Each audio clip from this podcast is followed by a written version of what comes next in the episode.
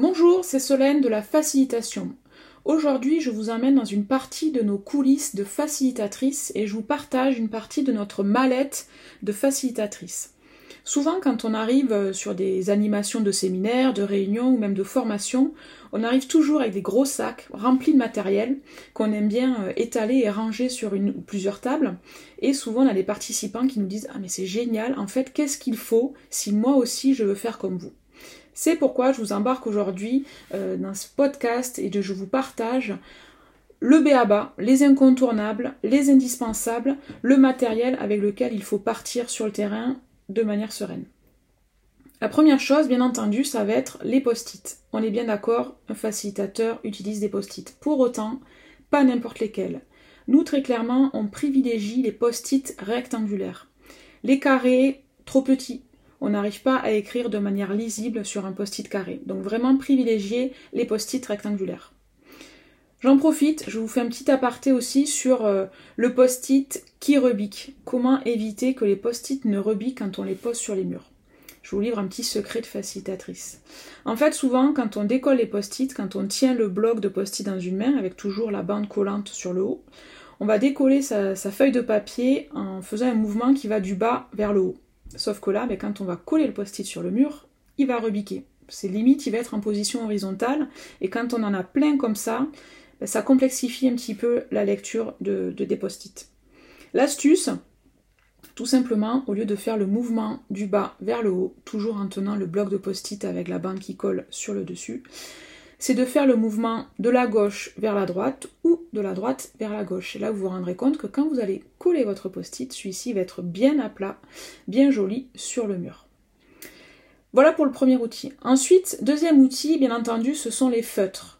Nous, très clairement, on évite les stylos. Les stylos, la pointe est trop fine, on n'arrive pas à lire et on a tendance à trop écrire sur le post-it. Quand on utilise des feutres avec une pointe plutôt épaisse, c'est beaucoup plus facile, beaucoup plus lisible de loin, tout en privilégiant, comme d'habitude, l'écriture en majuscule. Les feutres noirs, pour être sûr que tout le monde ait la même couleur, ça permet dans certains cas euh, de rendre les réponses aussi anonymes. Et puis bien entendu des feutres de couleur qu'on utilise très souvent quand on a, envie d'inciter les participants à dessiner, à décorer, euh, ça peut s'y prêter euh, bien entendu. Qu'est-ce qu'on retrouve aussi dans notre mallette? Ben, Bien entendu des feuilles blanches, format A4, format A3 si vous pouvez, euh, des rouleaux de papier ou un rouleau de papier. Alors souvent on voit des personnes qui nous disent ah oui moi j'utilise du papier craft.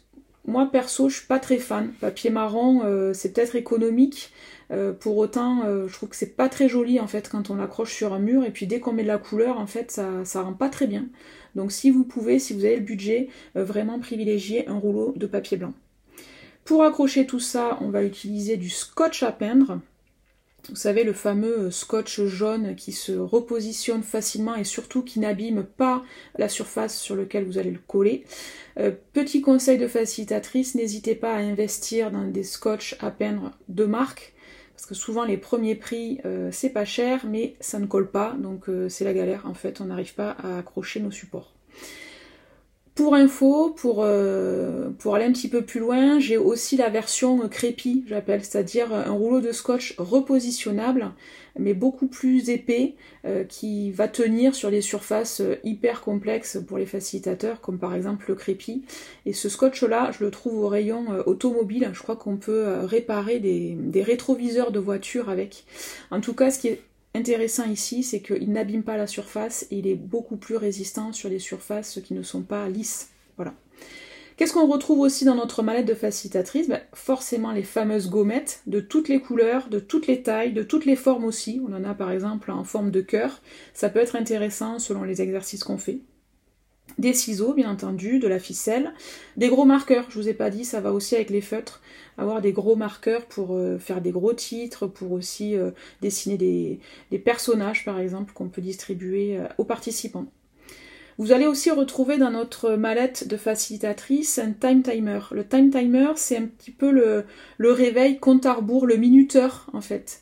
Moi j'utilise le time timer qui est créé à la base pour les enfants atteints d'autisme vous savez, vous avez une espèce de camembert, le temps qui reste est visualisé par un, camembert rouge.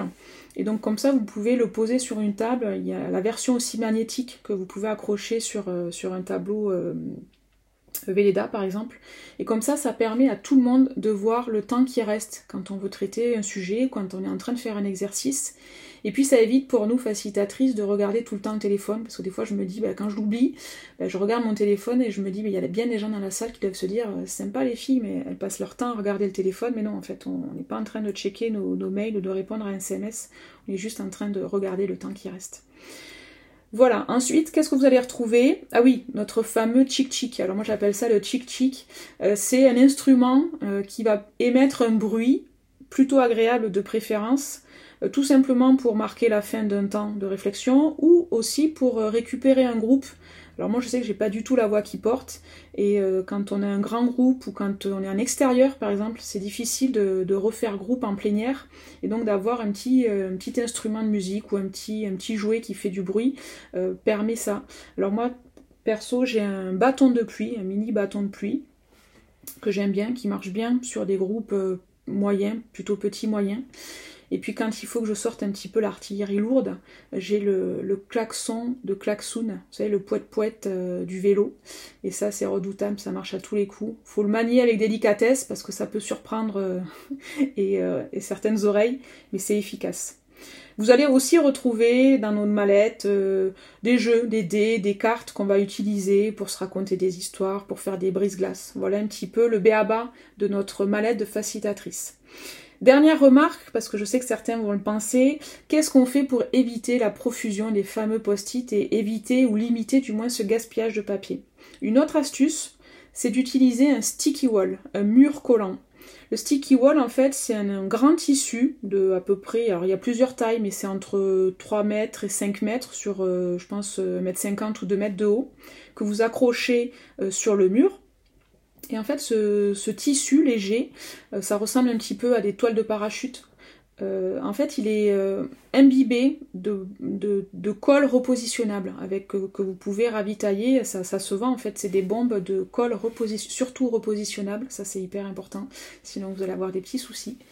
Et donc du coup, vous pouvez découper avec des, feuilles de papier recyclées, des petits morceaux de forme que vous voulez, des carrés, des ronds, euh, tout ce que vous voulez, et que vous allez du coup distribuer à la place de vos fameux post-it. Et donc du coup, quand vous allez avoir les restitutions, ben, au lieu de coller des post-it sur un mur, vous allez coller ces fameux bouts de papier sur le sticky wall.